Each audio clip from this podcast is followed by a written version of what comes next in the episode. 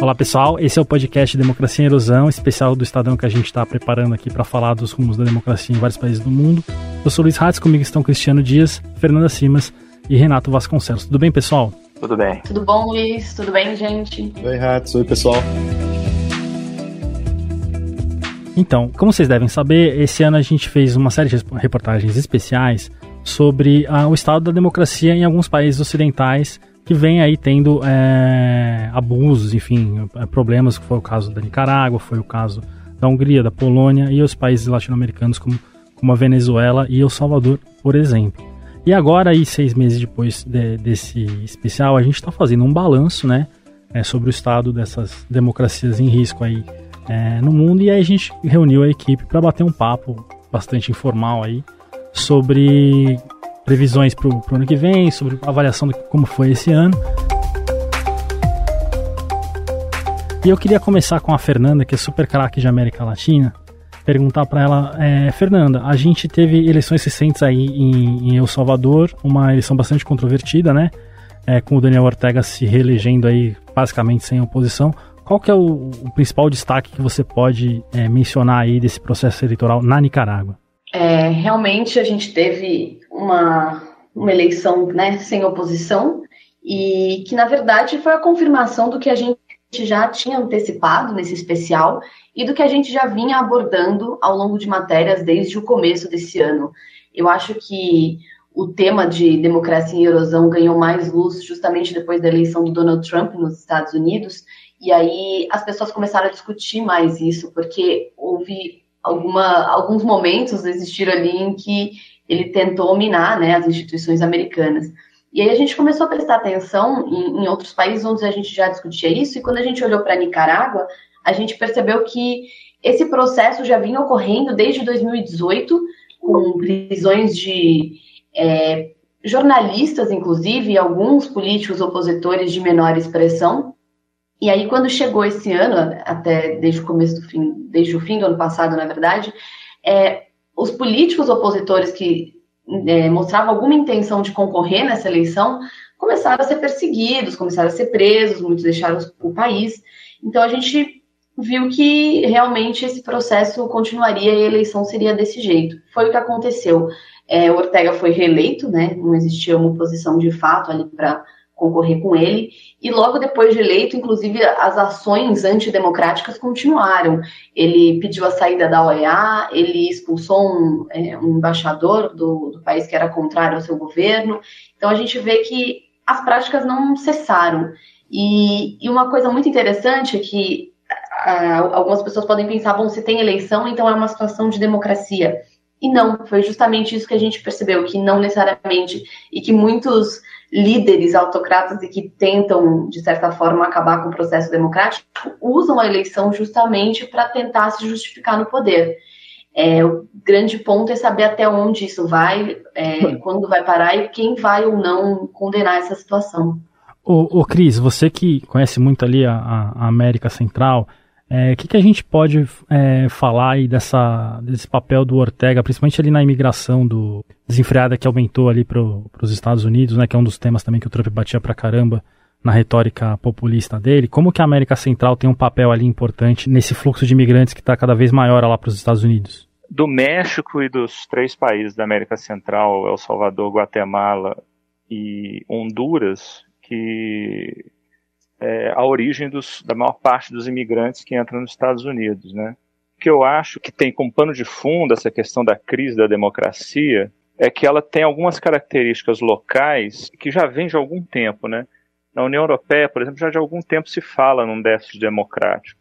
Esse déficit democrático da União Europeia, que é uma característica da integração regional, é, ele acontece porque você tem uma quantidade muito grande de burocratas e de representantes é, que fazem a política do bloco e não são eleitos. E as pessoas realmente ficam é, é muito desconectadas com, com Bruxelas. Né? Então, existe um desencanto com a democracia, no caso da Europa, especificamente falando da, da União Europeia. É, algumas características eu acho que, que, que, envolvem essa frustração generalizada com a democracia, que são universais, é, eu acho que tem a ver com a, com a, com a globalização, um processo de globalização. que transforma o mundo cada vez mais numa aldeia global, né? As pessoas têm cada vez mais uma identidade é, globalizada e isso ameaça, de certa forma, essas culturas nacionais. Então você tem um, um, um surgimento, é, um ressurgimento dos nacionalismos. Isso acontece muito na Europa, mas acontece também em outros lugares. É, então essa frustração, que eu acho que isso é, é geral, é, é, tanto uma característica europeia quanto americana, quanto de outros lugares também, é, essa frustração com a desigualdade, com, com é, o excesso de corrupção desenfreada, isso aí vem minando aos poucos, já não é de hoje, os partidos tradicionais. Então, o que acontece é que você tem hoje partidos que antes eram identificados com centro-esquerda e centro-direita, são socialistas e conservadores, falando grosso modo, né? Eles estão sendo hoje ameaçados pelos respectivos flancos. É, então, você tem é, a, a, a centro-esquerda Vamos dar um exemplo dos socialistas na França, uhum. do Partido Socialista é, é, Operário na Espanha. É, eles estão sendo, e o Partido Democrata também nos Estados Unidos, tá, eles estão sendo é, acossados pela esquerda, ou pela extrema esquerda, né? É, com o surgimento de novos partidos na Espanha, a, a, da derrocada absurda do socialismo na França, e a ala, por exemplo, progressista do Partido Democrata, que está é, é, puxando a agenda cada vez mais para a esquerda do partido é, do presidente Biden. Né? E a centro-direita, que era o, o, PP na Espanha, é, é, era o, o a, a, na França um pouco mais confuso, porque é, você tem o Sarkozy funda um partido, esse partido já não, já não é mais o mainstream, agora é o Macron, mas você tem também na França uma ameaça da extrema-direita que ameaça tomar o lugar dos conservadores franceses. Antes era a Marine Le Pen e agora um cara que está é, é tá mais à direita ainda da Le Pen, né? Que é uma coisa que acontece também na Itália, né, Cris? A gente tinha o Berlusconi com Força Itália, depois veio o Salvini com a, com a Liga, e agora tem a Giorgia Isso, Meloni, é. né? É, que é mais à é, direita que o Salvini ainda. É, e, de certa forma, o Partido Republicano nos Estados Unidos acontece um fenômeno muito parecido. É, o que você tinha, o, o, o, mainstream do Partido Republicano, que era é, liberal, uma parte dele libertário, e veio o trumpismo, que é um, uma espécie de extrema-direita, né? Ali, é, é, capitaneado pelo Steve Bannon, aqueles, aquela ala é, bastante ideológica do, do, Partido Republicano, que puxou a agenda também é, para a questão identitária. isso acontece nos Estados Unidos também me lembra muito, só para concluir essa parte, o que aconteceu é, numa revolta é, do, do, nos Estados Unidos mesmo, a revolta é, jacksoniana no século XIX, que você tinha duas correntes nos Estados Unidos, a do Alexander Hamilton, que era um cara liberal, um cara bastante antenado com as questões globais e tal, e o, o Andrew Jackson, que era um presidente que, inclusive, o Trump adorava, inclusive ele colocou a foto do Andrew Jackson na Casa Branca, esse camarada era um sujeito que defendia os cidadãos brancos a qualquer, a qualquer custo, né? E teve um choque ali entre o Hamilton e a visão do Hamilton e a visão do Jackson. É, o Jackson acabou se tornando presidente dos Estados Unidos, mas ele consolidou essa coisa da classe política em Washington, de ser o símbolo de um governo ilegítimo, distanciado dos cidadãos comuns. Né? Isso está é, ressurgindo hoje é, em várias partes do mundo. Bruxelas é muito assim também, né? Tida como um, uma capital distante, longe da população. E essa antipolítica eu acho que que está é, movendo, está levando, está é, impulsionando essas forças antidemocráticas em várias partes do mundo. Ô Cris, mas agora, por exemplo, a gente está vendo é, essa antipolítica aí com força, mas em alguns países, e aí é um prognóstico que eu acho que já dá para a gente começar a discutir para o ano que vem, tem um, ensaio ali de, de forças é, se juntando para deter é, essa antipolítica, né? Foi o caso da República Tcheca recentemente, que houve uma, uma grande coalizão ali para derrotar o primeiro-ministro, é, o Andrés Babi, né? É o nome dele, se não me engano. E tem indícios aí de que na Hungria pode ocorrer a mesma coisa, enfim. É, Israel teve um exemplo parecido, o Renato sabe bem também, da, da grande coalizão que foi montada ali para para desmontar o, o, governo do Netanyahu. Você é, vê assim é, um caminho para essas frentes amplas que estão se formando nesses países com democracia em risco? É, eu tenho que ver se isso vai colar, né? E onde isso vai colar. Por exemplo, na Polônia, é, é, isso é mais difícil do que na Hungria, né? É, em alguns lugares é mais difícil, a população é mais rural, mais conservadora, mais é, católica. Então, eu, eu, acho que em alguns lugares essa frente ampla pode dar certo, em outros lugares ela não vai dar certo. Em, em alguns lugares, por exemplo, é, eu acho que nem se chega a ter o que se fala muito aqui no Brasil, né, uma terceira via. Sim. É, em alguns lugares como Israel, na Hungria, por exemplo, é uma segunda via. Quer dizer, na verdade, é uma alternativa ao partido, ou premier, ou chefe de, de, de governo que está é, no poder, né? Até porque o centro está é, muito enfraquecido nesses países, né? É o que você estava falando agora há pouco. Exato, é, é, é. Os partidos tradicionais, né, é, eles estão muito enfraquecidos. Sim. É, eu acho que a eleição ainda, ela, ela se define no centro, ou pelo centro, na maior parte dos países. Mas o problema é essa representatividade, essa representatividade político-partidária está muito enfraquecida, principalmente os partidos tradicionais. E aí você vê surgir é, é, é, muitos partidos é, novos, alguns nem tanto, por exemplo, mas que ocupam o espaço político de socialistas e conservadores, como por exemplo na Alemanha. Na Alemanha você tem uma votação muito grande do Partido Verde, que vem ocupando essa posição mais à esquerda. Né? E eu acho que é, no caso da centro-esquerda, por exemplo, os, os partidos verdes, principalmente na Europa, é, eles vêm assumindo muito esse papel do que era antes a esquerda tradicional, né? Ah, até porque a questão climática é cada vez mais, mais premente, né? Mais importante, é, exatamente. É, é. Agora, cada lugar é um jeito, né? Por exemplo, os Estados Unidos, como é bipartidário, esse embate político ele vai acontecer dentro dos dois partidos, né? É, então, tem como você falar numa terceira via nos Estados Unidos um, um sistema político é, bipartidário. Só que em alguns lugares eu acho que a coisa vai funcionar, como foi o, o exemplo que você deu da República Tcheca, e em outros lugares é, vai, vai ser mais difícil, como o caso da Polônia, por exemplo, que eu acho que é uma população, a maioria ainda é muito é, conservadora, rural, católica, e, e não vai é, embarcar numa, embarcaria numa terceira via com tanta facilidade. Ô, Renato, deixa eu te chamar um pouco para conversa aqui.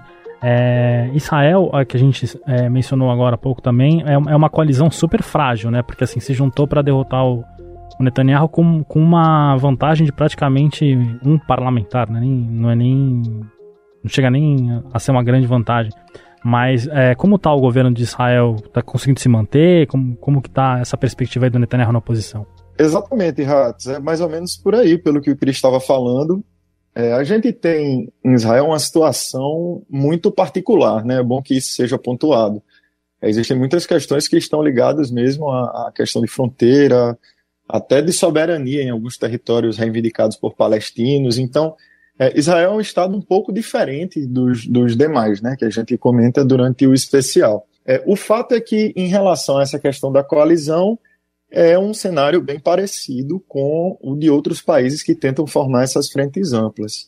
A gente pode observar que a aliança que foi formada em Israel, ela tem vários ex-integrantes do governo do Netanyahu, né? É verdade. É, lembremos aqui que Netanyahu passou 12 anos seguidos no poder, mas ele já havia tido um primeiro mandato, né? Nos anos 90. Exatamente. Então, então assim, é muito tempo de poder. E acaba que várias figuras, inclusive figuras que são que têm algum tipo de restrição ou de mágoa com Netanyahu, integram o governo agora, e isso acaba sendo o elo. É, é um elo frágil que colocou embaixo da mesma sombrinha, digamos assim, eleitoral do, do é, de Israel, uma série de partidos que não tem muita relação entre si, não tem uma base ideológica comum. Vai desde mas... os árabes até o, o, uma, uma parte da direita, né? Exatamente, até o, o Naftali Bennett, que durante as pesquisas aqui para o especial, vários especialistas chegaram a dizer que é muito mais ideológico, muito mais é, distante de um pragmatismo político que o próprio Netanyahu. Então, assim, é, são coalizões muito frágeis. No caso de Israel especificamente, é, você tem uma questão do, do conservadorismo religioso que está relacionado de, de, desse conflito de religiões mesmo, né, e de etnias que acaba tornando a, a situação um pouco mais complexa. É, Eu queria só chamar a atenção, Ratos, para uma coisa que a gente deixa muito claro no especial, né, que é a, a relação que essa crise democrática ela encontra com a forma que esses governantes eles acabam encontrando de enfraquecer os poderes estabelecidos, né, é de quebrar os freios e contrapesos entre poder legislativo, executivo e judiciário, e entre outros pilares da democracia. Né? Como a, imprensa, por exemplo, né? Imprensa, Ministério Público, Exatamente. autonomia universitária, que foram é, é, pilares atacados em, em, todos os países, basicamente. A, a, gente... a, Polônia tem, tem uma lei né, que favoreceu mexer no esquema da, da, da Suprema Corte, a, a, Hungria ah, fez um cerco uhum. violento às universidades, enfim. É... Exato, no próprio, no próprio caso da Nicarágua, que a gente comentava mais cedo, que a Fernanda começou a comentar, é, o anteparo jurídico que foi utilizado para a prisão dos opositores é uma lei aprovada no ano passado, chamada Lei de Defesa dos Direitos do Povo, à Independência, à Soberania e à Autodeterminação para a Paz. Que praticamente entra tudo na lei, né? É um, Exatamente. É um, vale é, tudo. É um, texto, é um texto curtíssimo. São, é uma lei de dois parágrafos e que traz uma série de, de enfim, é, comportamentos vaguíssimos, como enquadrando como traição à pátria, é, coisas como demandar ou exaltar ou aplaudir a imposição de sanções contra o Estado da Nicarágua e seus cidadãos. Ou seja, isso praticamente criminaliza a oposição. Você não pode. E é... até a opinião, né? Assim, é complicadíssimo. Exatamente. E só para é, fechar aqui na Nicarágua, porque aconteceu um caso curioso, Fernanda dizia que isso já acontecia há, há bastante tempo, né? Em anos anteriores à eleição. Acontece que continua agora depois da eleição. Sim. É, um, dos, um dos nossos entrevistados, inclusive, para a matéria que a gente é, é, acabou publicando no fim de semana sobre a Nicarágua, é, o Edgar Parrales, que é ex-diplomata, advogado, enfim, hoje ele atua como analista político, ele foi preso na sequência. É, nas semanas seguintes da eleição, ele continuou dando algumas entrevistas a respeito de, de como o processo era uma fraude estabelecida e etc. E ele acabou preso durante essa semana é a semana que se encerra agora no dia 28, é, é um, mostra um pouco disso, né? De é como se tolhe a opinião a partir de, de regulamentações jurídicas, inclusive, enfraquecendo esse sistema de freios e contrapesos. Ô Cris, falando em, em freios e contrapesos, a gente tem um processo muito interessante ocorrendo no Chile, que a gente tem uma Assembleia Constituinte é, em curso, em paralelo a uma eleição presidencial. E aí, no primeiro turno da eleição, a gente teve o candidato da esquerda, o, o Gabriel Boric, é, e o, o, candidato da extrema-direita, o, o José Antônio Cast, que vão disputar agora o segundo turno, mas é, em paralelo tem uma Assembleia Constituinte completamente dominada por. Não diria nem que é a esquerda, porque são, são, são constituintes, muitos deles que eram alheios à política, enfim. Como que na tua opinião, vai se desenrolar esse processo no Chile, assim, de, um, de uma eleição que tá, tá colocando dois extremos aí de um lado e uma constituinte que a gente não sabe no que vai dar? É, o Chile é um ótimo exemplo disso aí que a gente estava falando, que você tem, durante, desde o final da ditadura do Pinochet, o período de redemocratização, dois grupos políticos dominavam a política chilena. Um era o grupo ligado à centro-esquerda da Michelle Bachelet, e o outro a centro-direita do Sebastião Pinheira. Com tudo que está acontecendo, com todo esse turbilhão tá de, de, é, protestos contra a desigualdade, insatisfação com relação à a, a, a, crise econômica relacionada à Covid e tudo mais, o que aconteceu no Chile foi um candidato é, é, socialista bastante à esquerda desse grupo da Bachelet chegando ao segundo turno, quer dizer, dando um, um drible é, na centro-esquerda chile, chilena e chegando ao segundo turno, e o outro, que é um cara é, ultraconservador, chegando à frente do candidato do Sebastião Pinheira, né, do, do presidente centro-direita. Então você tem uma disputa entre dois extremos, né? É, eu, eu, acho que é uma disputa parelha ainda, não dá para dizer é, quem que vai vencer. Agora, realmente tem uma, uma desconexão aí entre o que é, é, entre a, a configuração da Assembleia Constituinte e o que talvez seja o próximo presidente. Muita gente diz que isso é uma forma que, a, que os chilenos encontraram justamente de fazer aí um contrapeso ao próximo executivo, ou, ou aquilo que for decidido pela Assembleia. Du duas coisas muito diferentes. Né? Os Estados Unidos tem muito isso também. Às vezes eles elegem um presidente num determinado é, momento e em seguida elegem um Congresso apontando na outra direção, né, para que haja um equilíbrio. Que é o que está pintando para 2022, né, no, no midterm no próximo. Só que com o detalhe de que o, o Partido Republicano está não está mais nem só tão trumpista, mas ele está quase alinhado com teorias de, conspiração que não faz o menor sentido, né? É, e, e, acho que também tem um grande componente aí de um certo desastre que está sendo o governo do, do Joe Biden. Né? Ele, Exatamente. Ele, é, ele, ele não conseguiu manejar muito bem uma série de crises em sequência que está afetando a, a, a, popularidade dele. E tem uma nova aí é, que pode eu... ser fatal para ele, que é o aumento da inflação lá, né? É, que é um problema está acontecendo também em vários lugares do mundo, né? Com a retomada, um reaquecimento da economia de uma maneira geral, vem é, aumentando a demanda por energia e, é, é obviamente, é, provocando, um, é, gerando um impulso inflacionário, né? Em várias partes do mundo. É, eu acho que essa questão, voltando um pouco ao, ao desencanto da, da, da democracia, com a democracia em várias partes do mundo, tem muita relação também com a, a, o jeito que a gente elege os nossos representantes, né? Essa representação eleitoral, se, se não houver uma, uma reforma, se a, de, se a democracia não for sendo aperfeiçoada é, ao longo do tempo, é, a situação só tende a piorar.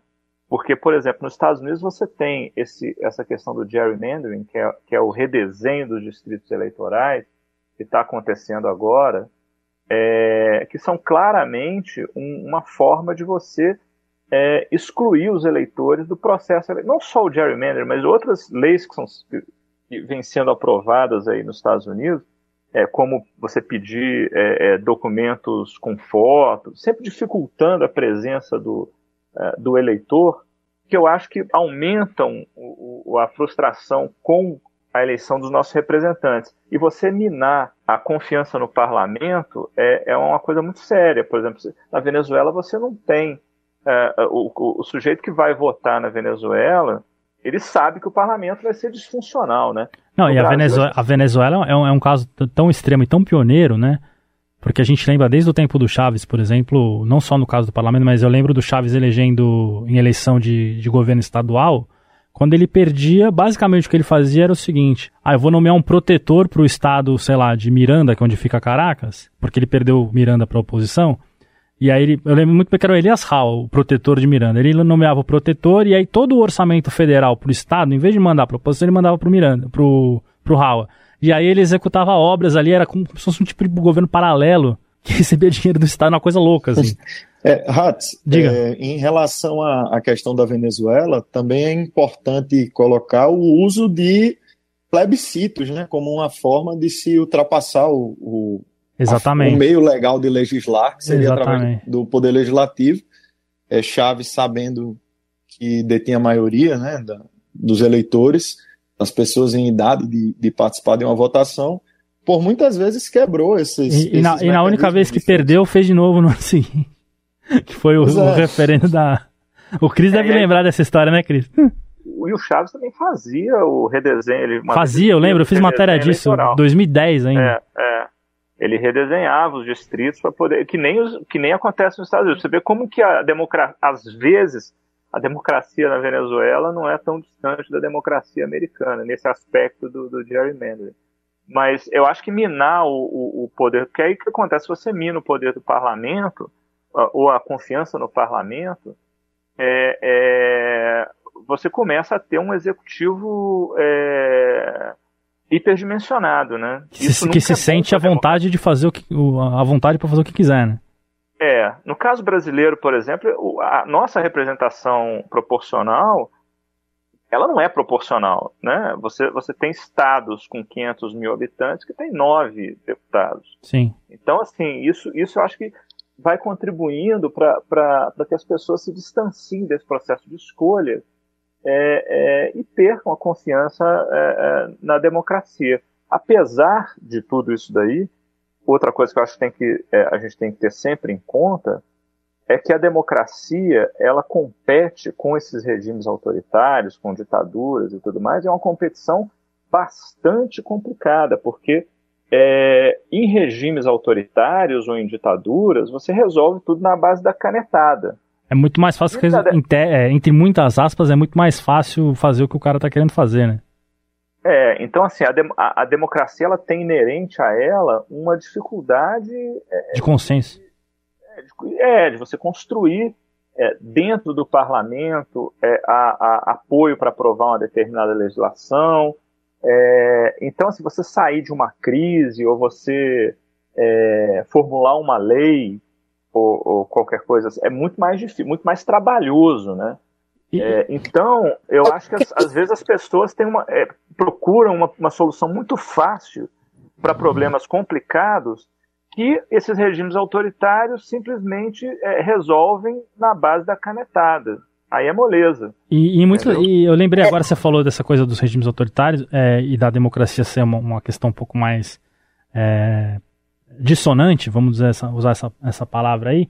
O, muitos desses regimes se aproveitam disso para criar tumulto, né? O, o, Vladimir Putin é o exemplo clássico, que aí é, tanto no, no, na interferência na eleição americana de 2016, como no Brexit, como em uma série de, de, de questões que tem provado aí o envolvimento russo no, na União Europeia, na, na, em partidos de, de extrema-direita na União Europeia, de, em partidos populistas, a estratégia do Putin é assim: quanto mais barulho lá dentro para eles, para mim é melhor, porque eu não tenho que lidar com os caras me enchendo o saco. Eles ficam preocupados com a bagunça deles, não é isso?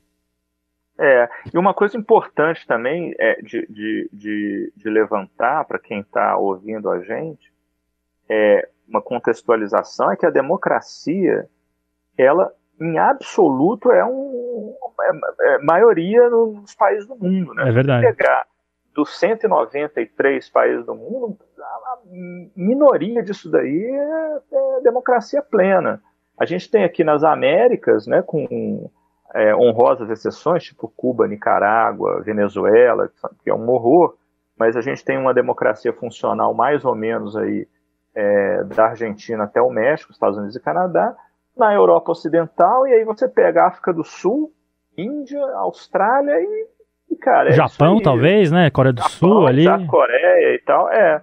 E, e, e, e, o resto, meu amigo, é, é, é, é, regime autoritário quando não é ditadura mesmo, né? Então, Sim. assim, vivemos uma democracia, num regime democrático, a gente tende a achar que a, a, maior parte da população mundial vive também sob o regime democrático, quando na verdade não vive. E, e como é frágil, né? Porque assim, a, a Venezuela em 15 anos se desestruturou, por exemplo a possibilidade de desmontar um regime democrático é do dia para a noite, né?